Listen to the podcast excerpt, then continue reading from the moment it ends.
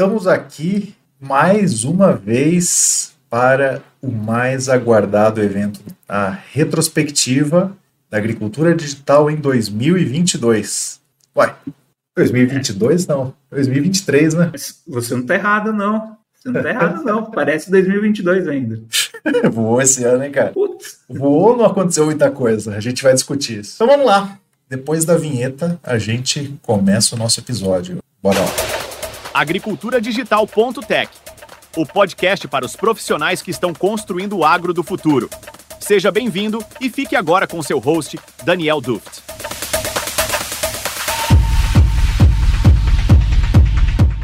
Fala, meu grande amigo Felipe Antoniazzi, como que você tá? Eu tô bem, Daniel. Como é que vai você? Como é que vai nossos ouvintes que devem estar sentindo nossa falta? Um ano aí de ato, mas a gente não vai perder essa oportunidade de vir, né, discutir no 2022B tudo que aconteceu esse ano que passou voando. Eu espero que eles tenham sentido bastante falta. Na verdade, sentiram, sim. Eu recebi umas mensagens ao longo do ano pedindo nossa volta. Quem sabe agora 2024 a gente mostre que vai ter novidades, né? Não seja um ano morno. Mas é, a gente tem uma novidade também, cara. Esse aqui vai ser o primeiro episódio que a gente vai colocar em dois feeds, né? Vai estar no feed do Inteliagro Podcast e vai estar no feed do agriculturadigital.tech também. Agora um feed só para falar de agricultura digital. Espero que o pessoal que gosta do assunto aí também escute bastante, né? Vamos deixar ainda mais populado de, de episódios lá falando de agricultura digital. E hoje aqui na nossa retrospectiva a gente vai passar por cinco temas, mais um bônus, né? Tenho certeza absoluta que vai fazer com que todo mundo relembre esse ano aqui de 2023, que a gente consiga ter um 2024 muito melhor. Com certeza. Só, só gostaria de, né, quem está ouvindo nós, de descobrir se foi criado a pauta pelo chat GPT ou não. Será? Será? É isso aí. é isso aí. Essa é a verdade. Porque hoje em dia, na, na verdade, o pessoal não vai saber porque a gente não vai colocar nenhuma palavra aqui que nos entregue se foi ou se não foi que a gente é esperto também, né? Cognição. Sim, confira sempre. confira sempre, revisão. Ai, vamos nessa então, Felipe. Primeiro tema, cara, para a gente começar essa discussão aqui, é o Brasil alcançou a liderança em exportações, em produção de alimentos, um grande destaque aí, e ao mesmo tempo, né, a gente teve alguma coisa bloqueando certos negócios aí. O que, que você tem a falar para a gente sobre esse assunto? Sim, né? Parece que é 2022B, porque por mais um ano o Brasil né, tá aí na liderança, né? Cada vez mais produtos a gente lidera a ranquização. Uh, a gente tem os olhos do mundo voltado para nós, né? Como esse celeiro né, na produção de alimentos que o mundo precisa, principalmente depois do, que aconteceu, né, das interrupções que, que aconteceram na, na, Europa, né, por causa da guerra do, da Ucrânia é, e alguns outros problemas pelo mundo. Então, o mundo voltando a olhar o Brasil e contar nele como o grande produtor de alimentos para a população.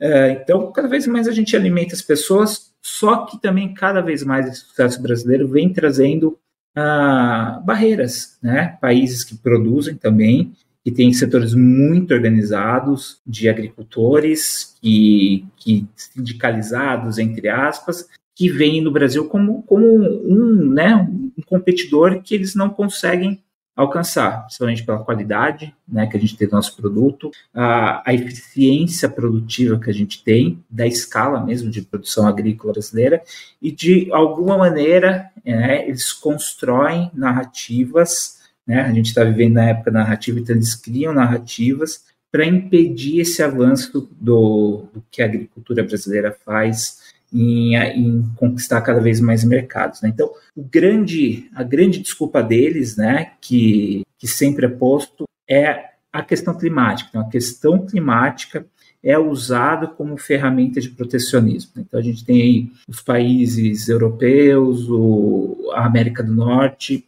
uh, também teve um desenvolvimento agrícola baseado é, que foi base, que aconteceu né, há décadas atrás sem, sem essas barreiras, então eles degradaram o ambiente deles da maneira que eles quiseram, é, sem, sem ninguém barrando, e agora quando vem o Brasil com leis muito mais né, com, com relação ao protecionismo e com uma agricultura que consegue sobreviver, ser competitiva nesse ambiente de lei, eles tentam uh, atrapalhar né, os, uh, os novos negócios usando essas barreiras, né, usando o, o clima, a preservação dos biomas, né, então o bioma amazônico, agora a gente começa a ouvir lá fora a questão do cerrado, não, não, não é surpresa, porque da onde está vindo toda a grande parte da produção de grãos né, do Brasil está vindo do cerrado, uh, a gente começa a ouvir esse discurso lá pra, como medida protecionista. Então, a gente viu né, o Macron na França, melando o, o acordo é, Mercosul-União é, Europeia com esse discurso. Obviamente, né, ele, ele vai ouvir os apelos do, da base dele, né, da base dele, que são os agricultores franceses, altamente subsidiados, e, e essa é uma realidade que a gente tem que enfrentar. A gente sabe que vai ter esse discurso. Mas o que, que a gente tem que fazer? Tem que trabalhar para, primeiro, mostrar, né, a gente tem que publicizar tudo que o Brasil faz de bom, a gente tem que ser muito mais eficiente nisso, com campanha mesmo, acho que tem que ser feita campanha, tem que abrir né, os caminhos de, de influência para estar tá levando essa mensagem para o mundo de que o Brasil tem uma agricultura de muita qualidade, eficiente, que protege o meio ambiente, que está aplicando tecnologia para evitar novos, uh, novos desgastes à natureza. Então, a gente tem, um, tem um, uma área gigante para ser, uh, para ser convertida, né, onde se tem uma agricultura convencional, uma pecuária é, extrativista, né, não extensiva, mas extrativista, que só está lá extraindo recursos do, do campo, mas não está mantendo aquela terra, não está regenerando aquela terra. Então, a gente tem que intensificar uh, a nossa agricultura na questão da tecnologia, da qualidade. Com isso, a gente vai conseguir produzir mais, dominar mais mercados, quebrar mais barreiras, ter o ganho econômico com isso e manter o discurso correto de que nossa agricultura é conservacionista, ela está a caminho de cada vez ser mais conservacionista, cada vez mais sustentável, então a gente tem que trabalhar as tecnologias que estão muito bem difundidas aí para a gente atingir esse objetivo. Show de bola, acho que a oportunidade aqui, né, falando em tecnologia, é exatamente isso que você falou, né? Você tem muitos meios para fazer com que essa publicização, aí, essa publicidade de ideias, de realidade, né, sejam feitas com eficiência. Hoje a gente tem milhares de plataformas aí, milhares não, né, mas centenas de plataformas que a gente consegue colocar milhares, milhões de conteúdos aí todos os dias e muitas vezes a gente utiliza isso de maneira torta, né? Em vez de falar o que deve ser dito,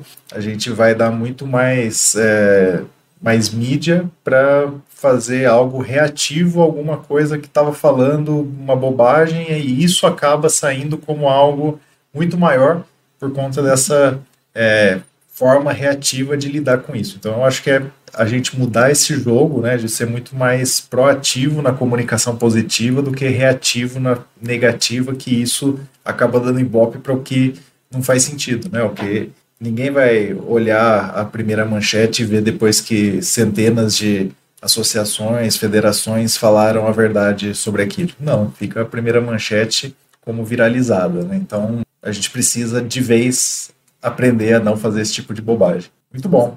Quer falar alguma coisa? Vamos lá, então. Vamos para o próximo. Vamos para o próximo que tem próximo. tema. Tem bastante tema. É isso aí. Vamos lá, cara. A gente hoje aqui está com o nosso delay de áudio, então a gente pede desculpa para vocês, mas o próximo tema realmente deixou a gente sem fôlego, né, Felipe? chegou. O, o, famoso que estava o ano passado para chegar, chegou. O El, esse desgranhento aí desse Elni trouxe aí. Chegou um chegando. De...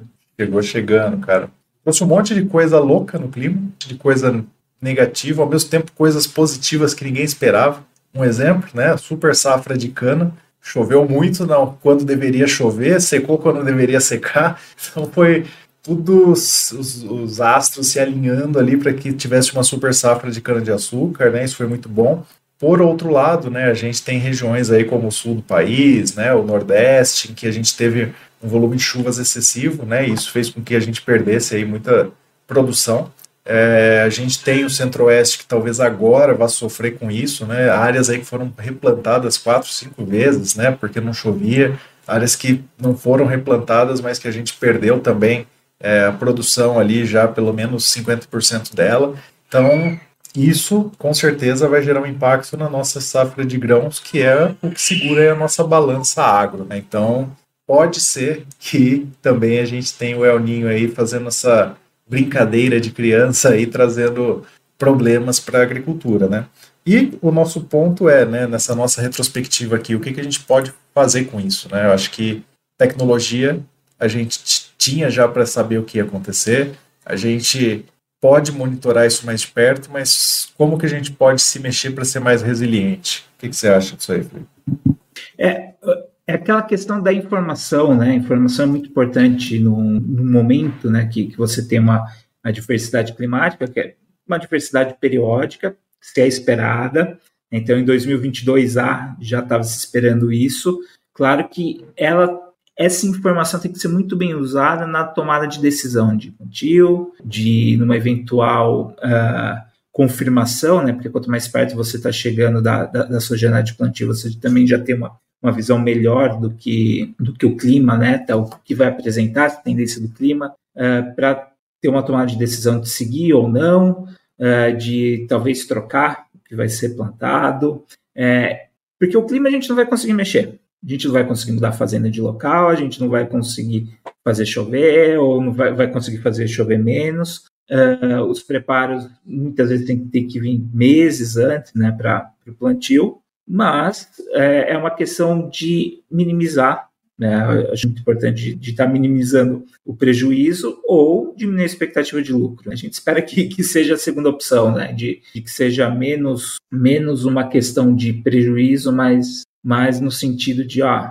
teve um rendimento menor, colhi menos sacos por hectare esse ano, uh, do que uma situação de perda total. Então a gente tem que estar preparado, é cíclico, uh, essas situações vão fazer uh, muito mais pessoas entrar em práticas que são mais resilientes, né, estar tá reconstruindo o sistema produtivo para estar tá suportando essas mudanças que virão. Então, é isso, enfrentar e ano que vem o agro, se for o caso, vai estar tá bombando de novo.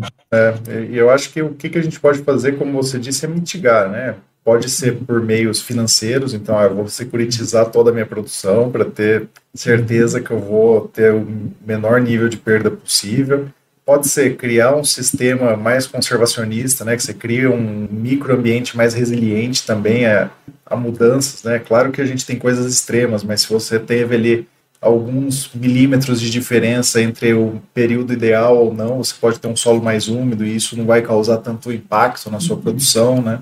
Acho que isso também é bastante importante. E por fim, usar de tecnologias que você possa aí, né, até fazer chover, né, se for possível, se você puder em alguma região aí utilizar tecnologia de chuva artificial, se você puder irrigar, né, em algumas regiões aí a gente vê um boom nos projetos de irrigação vindos aí dos anos de laninha, né, mas agora também com o El Ninho em algumas regiões sofrendo com seca, apesar da gente ter a chuva em excesso em muitos locais, então acho que a retrospectiva é essa, né, a gente teve, ele aconteceu, ele veio forte, a gente teve eventos extremos também acontecendo por conta das mudanças climáticas, não só por conta do El Ninho. Tudo isso somado trouxe benefícios, super safra de cana, e vai provavelmente trazer malefícios na próxima safra de grãos, aí na atual safra de grãos, na verdade, que a gente vai terminar de colher nos próximos meses. Boa! É um tema, tema pesado, né? É um tema pesado, mas pesado, tem que enfrentar. É isso aí. Tema 3, então. Esse aí você puxa, meu amigo, porque você fez né, essa é, você provocou nossa audiência para eles saberem se a gente usou ou não aí o famoso chat. Então vamos falar aí sobre o tema 3 e puxa esse assunto. É, a gente vai falar da IA generativa, né? É, e, que impacto isso vai ter na agricultura. Então, é, há muito tempo, né, desde, desde o início do, do, podcast, até do próprio blog, a gente vinha falando muito de machine learning, o que, que isso iria ter de impacto na agricultura. Uh, ano passado, né, em 2022A, nós vimos né, a, a explosão dos, dos, grandes modelos de linguagem naturais, né, então, ChatGPT, que, que interagir muito mais naturalmente com, com o ser humano, cada vez mais trazendo facilidades né, de, de comunicação, trazendo até precisão no, no que é fazendo, né, no, nas informações que estava trazendo, e ele teve grande impacto, teve grande impacto em diversos setores. São setores que você depende muito da comunicação, de automação de processos, uh, e, e, que trabalha com línguas, né? Então, programação, tudo. Essa ferramenta veio muito forte para trazer melhorias no, no dia a dia, como, realmente como uma ferramenta, né? Não, não tanto como um substituto de pessoas, apesar a gente ver grande parte da interação né, de, entre empresas e clientes sendo substituídas por robôs cada vez mais eficientes, que até, até melhor para o cliente estar tá comunicando do que às vezes uma pessoa na outra ponta.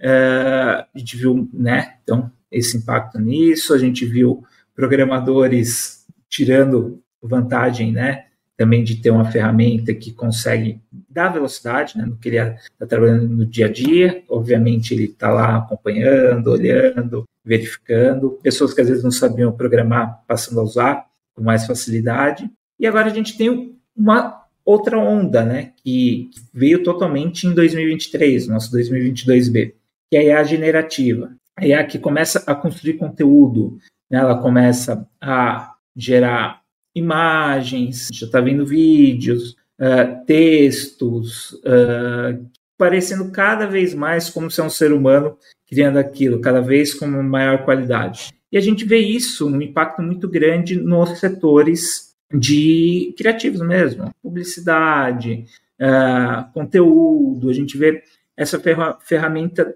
tendo mais, mais impacto nesses setores. O que uh, não, não, não significa que vai ter impacto direto na mesma proporção na agricultura. A agricultura ainda, né, ela, é, ela depende muito daquele conhecimento tradicional de quem está no campo, de longo prazo. Então, quem está lidando né, no dia a dia lá da fazenda há muito tempo já, já tem muito mais informação, conhece muito mais os ciclos, conhece o que dá certo o que não dá certo. Uh, e se tem muito pouco dado ainda, precisa de cada vez mais é, a gente está olhando né, de cima para baixo, do espaço para a terra, coletando informação, a gente tem sensores em campo, mas ainda tem a, as informações não estão digitalizadas a um ponto de que se é possível criar um modelo que vai gerar condições que, que criam impacto é, proporcional na, na, produção agrícola, né? O mesmo impacto que ele às vezes como ferramenta, sim, mas não como algo que vai gerar muito impacto. Com você, eu acho que se apostou bastante, né? A gente viu aí que teve uma febre, aí, principalmente de pessoas mais júnior que trabalham em grandes empresas do agro, tentando mostrar que, que era possível e tudo mais, e a gente viu alguns fails clássicos aí que foram as invenções, né? Que, que surgiam ali no meio. Então, ah, como que você tem o ataque de uma praga tal, né? Que ninguém nunca conseguiu ter o, a resposta. E ele inventava qualquer coisa ali e isso claramente podia ser rebatido aí com o resultado de algum trabalho científico. Então, é preciso que a gente tome cuidado também, porque eu acho que essa quantidade de dados ela precisa ser tão vasta quanto para outros setores, né? Acho que é fantástico, a gente vai tirar muito proveito ainda, né? É, essa a geração, né? Dessa a generativa de fato acontecendo, né? A geração de novos insights, não só a compilação ou busca, mas eu acho que, infelizmente, como tudo no agro, leva um pouquinho mais de tempo, né? A gente tem aí os ciclos mais longos, a gente tem as colheitas e safras, então vai gerar um impacto muito positivo, mas infelizmente não foi dentro do mesmo ano como a maioria dos outros setores que você falou aí já tiveram resultados exponenciais gigantescos. Show de bola, então diga para o pessoal aí, você usou ou não usou Bastante. Usei bastante. Mas com aquela cautela, né? De sempre estar tá verificando é, código. Você tem que estar tá criando código, às vezes você é, quer achar alguma função melhor, escreve lá, escreve seu problema, vai às vezes trazer uma solução melhor, mas você tem que estar tá no comando sempre, entendendo o que está acontecendo, o que, que aquilo está fazendo, consultando documentação mas ganha-se muito, muito mais velocidade, com certeza. Quem não usar, está perdendo tempo. Isso eu posso dar para você certeza absoluta. Então, se você uhum. ainda é um resistente nesse assunto, renda-se, né? estude, aproveite esse fim de ano para estudar, usa. Quem quiser um estagiário a 20 dólares por mês, manda ver, vai lá, assina, vale muito a pena. Os 20 dólares mais bem investidos, né? Que todo mundo está tá investindo aí. Muito bem investidos. Com certeza, muito bem investido. É, Até no mês que você não usa. Continua valendo a pena.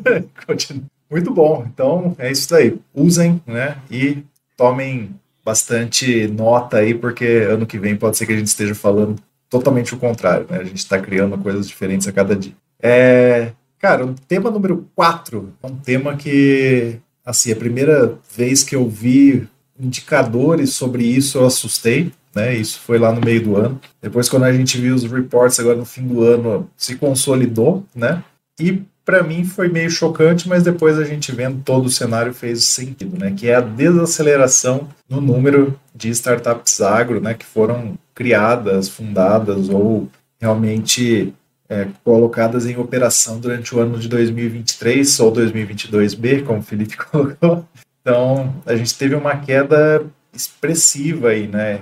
Por que que para mim chamou atenção? A gente teve um ano difícil, né, para a maioria das empresas aí do agro que provavelmente você deve ter conhecido alguém que infelizmente perdeu seu emprego aí pelos cortes, pelo que veio acontecendo, né? E isso colocou muita gente aí no mercado com possibilidade de criar novos negócios, e isso para mim fazia muito sentido, né? Eu falei, nossa, vai bombar. E aconteceu ao contrário, né?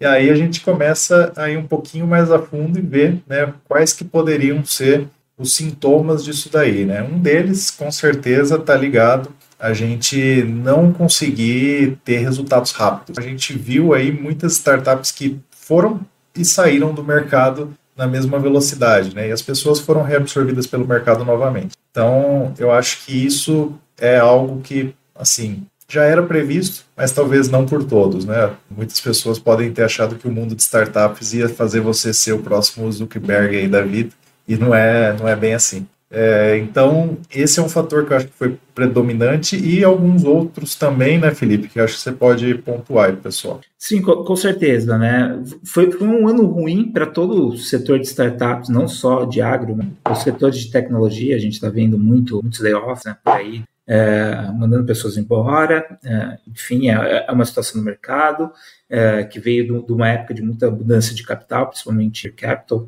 durante o, a pandemia, né, toda aquela questão de pandemia, você, você teve índices muito muito animadores né, para essas empresas né, de tecnologia quando o pessoal estava em casa, mas veio a abertura, veio, acabou. É, a gente já pode decretar, né, em 2022B, o, o, o fim do Covid como algo que estava impedindo né, o crescimento, é, a, a, não o crescimento, mas a movimentação de pessoas, é, e isso acabou tendo seu impacto na, na, nas indústrias em geral. É, no setor agro, que não parou, né, é bom salientar que, que não parou, continuou tendo evolu é, é, evolução durante a pandemia. É, o, o que eu vejo mais como principal problema né, é a estrutura de para as startups de agro, é a estrutura de financiamento delas. Então, não só no agro, mas em todos os setores, mas, mas no agro, dado é, ser pequeno, né, a, a rede de VCs, ou então o, os corporate ventures, né, é, né, os setores de investimento dentro das empresas para startups é, não são tão consolidados no Brasil como são em outros países e isso no momento de escassez, em que os fundos têm que se segurar para manter o resultado, né? Afinal, quando alguém está investindo na startup, vem o dinheiro de um fundo, e esse fundo vem de alguém que colocou dinheiro, que está lá olhando, quer ver o resultado. É, se o setor está caminhando, não está trazendo algo que é, né, tá lá patinando, não está trazendo algo que vai trazer muito resultado, o pessoal vai, vai pôr o pé no freio.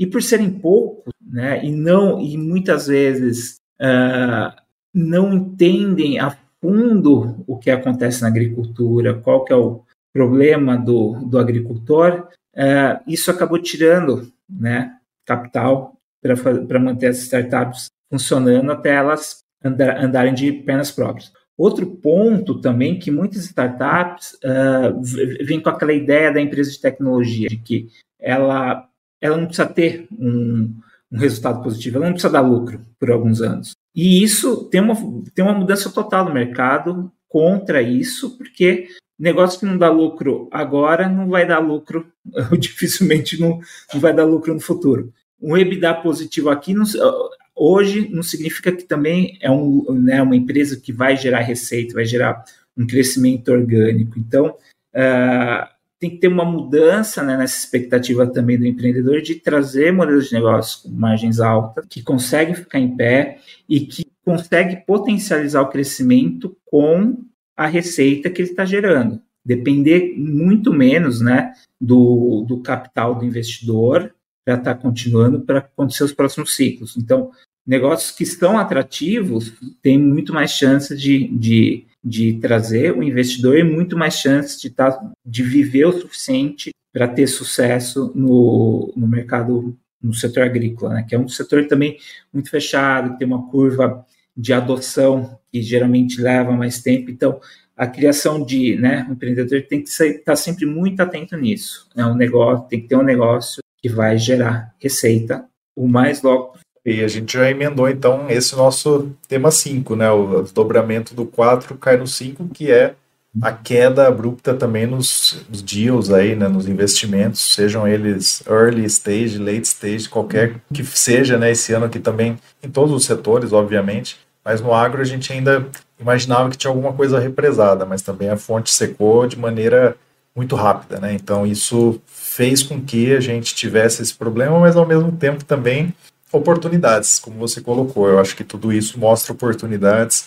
Modelos de receita também, eu acho que as startups pautarem no famoso R$ reais o hectare, R$ reais o hectare vezes a quantidade de hectares explorados não vai fazer ninguém parar de pé. Então, é, tem muitas coisas que o mercado está se viciando em bobagens, né? não estão olhando direito para todo o negócio, você não está verificando margem, você não está trazendo benefício, e isso vai fazer com que custe caro né, essas tomadas de decisões cara ao ponto de manter a empresa em pé em alguns anos. Então, eu acho que esse daí é um aprendizado, né? Como queda do investimento também, o aprendizado é que existam formas mais eficientes das, dos dois lados, do lado das empresas e do lado de quem oferece capital, né? seja via corporate venture, seja clube de investimento, que eu acho também uma boa sacada, né?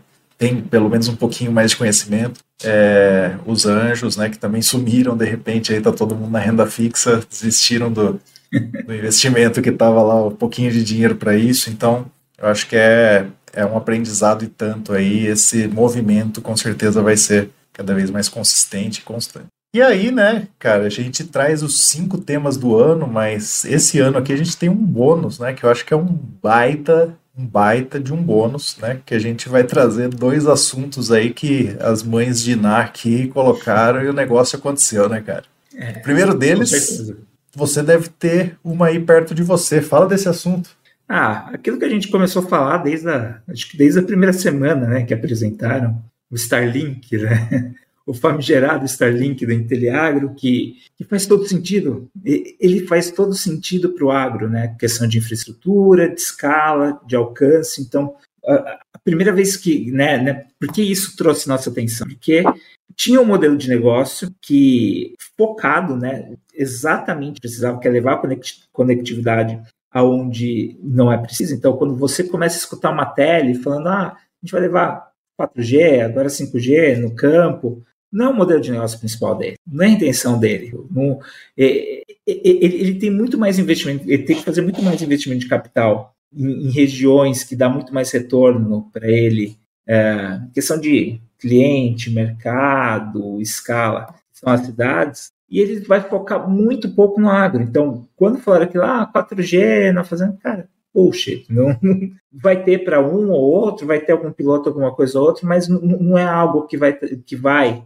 realmente mudar a questão da conectividade no campo. Já o Starlink não. O Starlink foi construído justamente para servir quem está na área remota, que está dezenas, dezenas, às vezes centenas de quilômetros do, do, do ponto de conexão mais perto. Então, a, a gente veio tocando nesse assunto porque criar infraestrutura dentro da fazenda para conectividade, tranquilo. Tem muito equipamento de prateleira que você consegue criar uma rede dentro da sua fazenda e está capturando informação do, do implemento, informação do trator, do, de quem está em campo, de, né, do funcionário imputando, fazer a informação fluir ali, mas o problema era fazer isso conectado na internet. Com o Starlink veio um equipamento simples, fácil instalação, com a quantidade de banda necessária para o pessoal se comunicar. Então, quem está lá no campo consegue estar tá fazendo uma conferência, quem está lá na Faria Lima, consegue estar tá fazendo uma operação sem, sem ter nenhum problema, como se ele estivesse na própria casa. Então,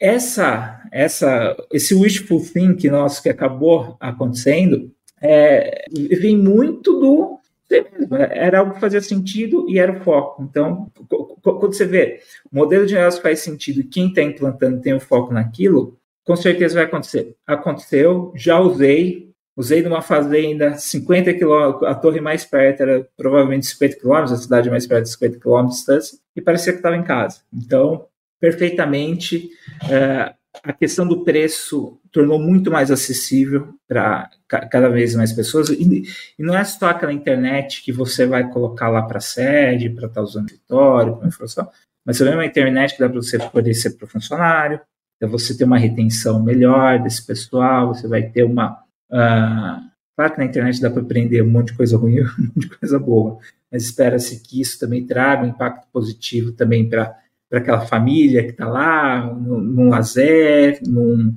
num, numa questão de educação, né, num, num, aprendizado, a comunicação mesmo com as outras pessoas. Então, é, é você trazer uma, uma população, né, que em números não é tão grande quanto a questão do centro urbano, mas que territorialmente distribuída estava uh, aí em 90% do, do território distribuído que não tinha acesso à internet, você acaba trazendo ela para o século XXI, para as facilidades que se tem, então é algo que realmente mudou e que todo mundo provavelmente conhece, se não, pode ser que provavelmente muitas pessoas estão escutando nós, estão escutando pela por essa conexão. Então, é algo que a gente está tendo impacto no dia a dia das pessoas. Com certeza, eu, eu tenho dois casos também bem interessantes, né? Um deles, uma pessoa que trabalha comigo, ele tem um, um sítio e ele não tinha conexão nesse sítio aí, agora ele coloca na caçamba da caminhonete com o gerador e ele leva para qualquer lugar que ele vai. Então, é um negócio que virou portátil mesmo, né? Dá ao extremo. Então, isso é muito legal. Em outro caso, as teles não perderam tempo, né? Então, tem produtos de prateleira para você fazer a conexão dentro da sua fazenda, mas se você investir o preço de uma caminhonete, você hoje consegue fazer com que um link de Starlink vire 4G dentro da sua fazenda, né? Usando aí um, uma das grandes teles qualquer. Então, é uma outra uhum. oportunidade também, né? Eu quero gastar aí 200, 300 mil reais é, com um link de, é, de internet que vá me trazer uma rede 4G, ótimo. Consegue fazer isso hoje um valor irrisório, né? Antigamente seriam milhões de reais que você teria que, que colocar para isso. Então, é também um negócio bem interessante. Então, abemos Starlink. Finalmente, a gente jura que não fala mais desse assunto. Mentira, a gente vai. Ah, não, a gente vai falar talvez no futuro. Show de bola. E o último, né, que é o assunto principal aí que a gente deu um, uma lustrada o ano passado, que é né, as Big Fours entrando de fato para esse mercado de conexões, né, quererem fazer parte dessa tecnologia no agro, a gente teve lá a WC adquirindo aí a, o, o Agitec Garage, né? A gente depois teve o Moon também lá em Uberaba, que foi o primeiro lançamento deles já como adquirentes. A gente teve a Deloitte também tendo um processo aí de criação de hubs. Então, é um novo, uma nova maneira, né, de se trabalhar. Traz mais seriedade, né? Traz é, um, um outro patamar para a história. E eu participei de um evento esse ano que teve do Agitec Garage by PwC lá em Piracicaba e, cara, foi fora de série, né? Você teve aí os CEOs das principais empresas de tecnologia do Brasil e do mundo presentes lá discutindo em alto nível todos os tipos de assunto e, de fato, aí você vê o negócio diferente, né? Não é só a gente tendo ali ah, o cara que é descoladão, que faz a parte de inovação, falando sobre aquele assunto, mas o CEO da empresa está ali também para isso. É, é, essas empresas estão fugindo né, daquele modelo de negócios que elas tinham antigamente, funcionava muito bem, que era fazer um. Ir, ir, ir numa empresa, do cliente, analisar ali um monte de informação, e depois de três meses voltar com PowerPoint e ir embora sem implantar nada. Não, o cliente dele agora está exigindo né, e precisa, né, muito mais do que exigir, ele precisa de que entregue também a mudança né, que, foi, que foi proposta. Né? E para essas empresas, para as Big Four, para as outras consultorias, ter acesso a fontes de inovação, né, de, de novas visões, de novos produtos que podem trazer eficiência, que pode abrir mercados para esses clientes deles, né, os grandes clientes corporativos, faz todo sentido. Então, eles acabaram cortando, então, é, essas aquisições ou criar os próprios espaços acabam cortando né, aquele intermediário que, obviamente, que sempre foi um intermediário, a gente conhece, por exemplo, foi o, caso da GTEC Garagem, que muito bom em fazer essas conexões, mas eu entendo, né, a minha visão é de que eles quiseram estar mais perto ainda, né, e, e, e manter exclusividade para eles, obviamente, não vamos, não vamos imaginar que eles não, que, que eles estavam sendo bonzinhos em, ah, vou estar ali, mas vamos, vamos abrir isso também para os meus concorrentes, não, eles, eles querem ter controle sobre esse fluxo de, de inovação, e estão tendo, isso é bom, de certo ponto, porque facilita a conexão também com, com clientes, né, ou, ou potenciais sócios de, que, que, essas startups po podem ter, que realmente precisam daquele produto dele. Então, é, é o melhor dos dois mundos. Uma startup é, ter uma conexão dessa aberta diretamente com numa situação focada específica para estar tá resolvendo o problema de um cliente grande. Mitiga risco, né? Se você tem ali um, uma Big Four fazendo intermediação, você tem certeza que vai estar amparado ali por muita estrutura por trás, né? Não é simplesmente ali uma pequena empresa. Então, eu com certeza eu acho que isso foi o grande tema aí do ano também vai aumentar, né? Para o ano que um ano diferente, 24, não 22B, vai ser um ano totalmente profissional para isso. Então, cara, eu acho que a gente passou aqui por cinco tópicos mais dois bônus aí, né? Que a gente queria falar sobre a retrospectiva do Agro Digital esse uhum. ano, embora muita gente tenha falado aí que não haveria retrospectiva, né? Porque a gente teve um ano morno, mas eu acho que foi um ano de muito aprendizado. A gente leva isso em conta, né? Aprenda no, nos anos que não são tão bons e deslanche naqueles anos que são vento a favor, né? Acho que isso é, é uma lição para todo mundo que está nesse negócio. Tomara que a gente faça mais episódios, né, meu grande amigo Felipe? E... Ah, temos que comentar essa frequência, né? Temos que comentar a frequência. Acho que agora, 2024, vai ser um bom ano para estar tá melhorando isso. Excelente, ano. Deixa o recado final pessoal para a gente ir embora.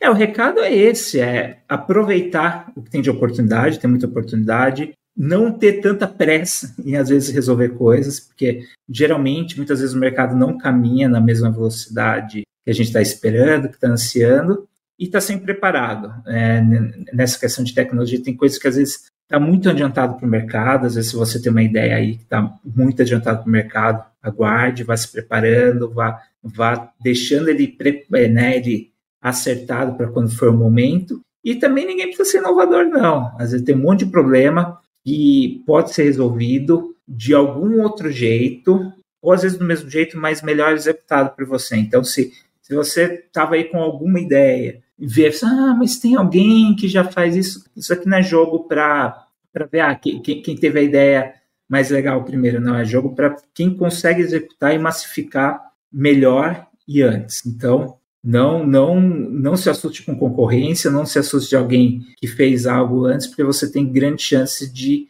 aprender com os erros dele e vir trazendo coisa melhor e bem mais feita, bem mais executada, bem melhor executada, diferente, cara. Só eu até pensei em lançar Geocrop 10 anos depois, hein? Acho que agora vai com esse tipo de. Vai, acho que faz sentido. Concordo. Cara. É, é, poderia patrocinar o podcast.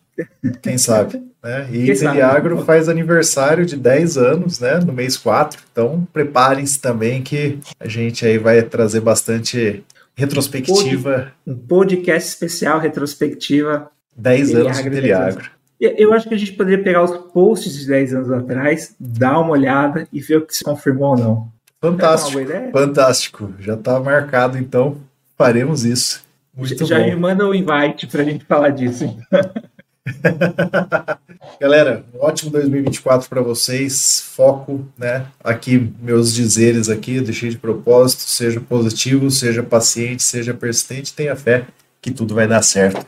Um ótimo ano a todos e a gente se vê por aí. Um abraço. Tchau, tchau. Um ótimo ano para todos. Até mais. Tchau, tchau.